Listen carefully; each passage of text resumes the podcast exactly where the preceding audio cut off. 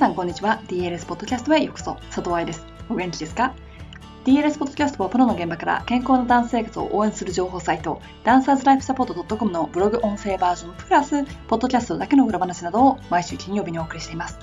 2月になっちゃいましたね。今日のメルマガもうお手元に届きましたでしょうか？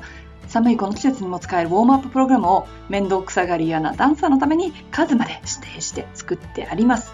2月15日のメルマガではそのプログラムの難易度アップバージョンをお送りするので2月中はそのプログラムを続けてください。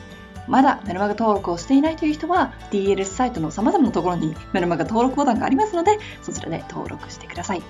購読と出てきますが無料購読なので心配なさらず。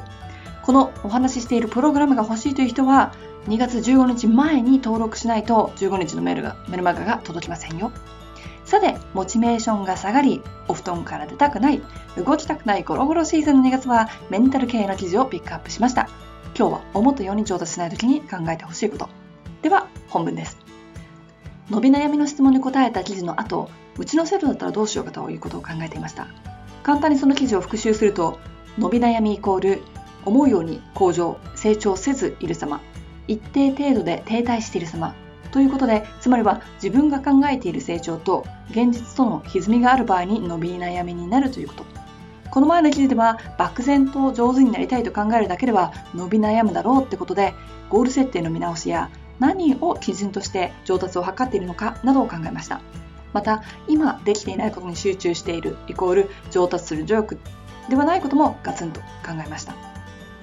元記事にはいいことが書いてありますからね。ぜひ、ダイジェスト版だけでなく、そちらも読んでください。ただし、鬼モードの里愛が嫌いな人はやめておきましょう。今日はその続き。ゴール設定ができた。何を基準としているのかも分かった。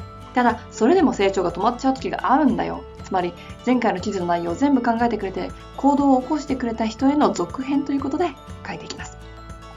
2016年の記事で、鬼の愛とオーバーロードの原則っていうのがあります。これは超負荷の原則とも呼ばれるトレーニング界での言葉で強くなるには負荷をかけなければいけないということを示しています。ただしそれとペアで考えてほしい原則が斬新性の原則つまり少しずつ難易度を上げると怪我しないよっていうこと。この前と同じようにつま先が伸びないという悩みを例にとりましょうか。年齢にもしくはバレエ歴に合わせたレッスンをしっかりと指導してもらっていればこの法則は絶対に含まれています。初心者や幼い子たちの場合、つま先をコツコツと、だけど少しずつ負荷をかけて育てるためにレッスンは作られています。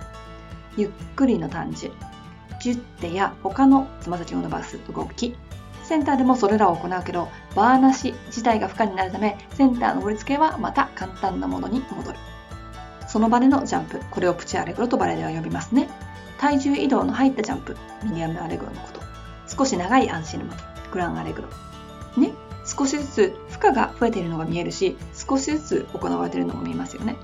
もちろん最初のステップが正しくできてなかったらその後に続かないから基礎を何度も何度も繰り返すわけです。ただ子供の時にしっかりと基礎をやってればと嘆いていても仕方がないので白衣を着て伊達眼鏡をかけてサイエンティストになっちゃいましょう。ゴール設定をしっかりと作りそれに対する対策を練る。これはこの目標のためにこのエクササイズをすればいいんだろうなという仮説を立てるのと一緒だね。ここでは1ヶ月後に強くルチレで立てるように足首を強化するというゴールがあり、足首強化イコールルルベの高さ、強さ、持久力を向上させることとしましょうか。スマートゴール設定をしたってことよ。まだそれについて勉強していない人はスマートゴールの記事を読んでください。そこで出したエクササイズプランが立ち方ブックの外反母趾エクササイズたち。だってこれは強いルルベを作るエクササイズだから。立ち方ブックの座骨ファインダー。片足でバランスを取るから。そしてダンサーの足セミナーで習ったカフライズ片足25回だとしましょう。我ながらこの3つだけでもかなり上達すると思います。1週間やってみて最初のうちは強くなったというのを感じる気はするんだけど最近は変化なしという伸び悩みにぶつかったとしましょうか。そしたらサイエンティストらしく様々な実験を繰り返すのです。量が足りないのかもと思って全てのエクササイズの量を増やしてみる。エクササイズのバリエーションが少ないのかもと思ってバランスパッドを追加してみる。シューズのサイズが小さくてしっかりと床が押せてないのかも。新しいシューズを買う。これはお金がかかるけど時間的には一番早くできるよね。そうやってトレーニングの法則を頭に入れつつ実験を繰り返して伸び悩んだら次に何をするっていうのを考えていかなきゃ。同じことを繰り返していたら同じ結果しか出ません。この言葉は DLS フォロワーさんだったらすでに何度も聞いてることだと思うけれど、ここでも同じことが言えます。1ヶ月で上達したいということは、1ヶ月間上達し続けてゴールを達成したいなんだから、1週間目と4週間目、同じことをしてても意味ないでしょ。1週間後に上達したいのであれば、同じことを繰り返すのではなく、オーバーロードさせないと。つまり、エクササイズを難しくしたり、回数を増やしたりと変化させていかないと。思った結果が出なかったらすぐに方向転換しないと。成長しないな最近前に進んでないな結果出ないななんて思いながら同じことをしてても結果は出ません。継続は力なり。そりゃそうですが、トレーニング上の継続はトレーニングをすることを継続するのであってトレーニングの内容を継続するのではありませんレッスンだってそうでしょ？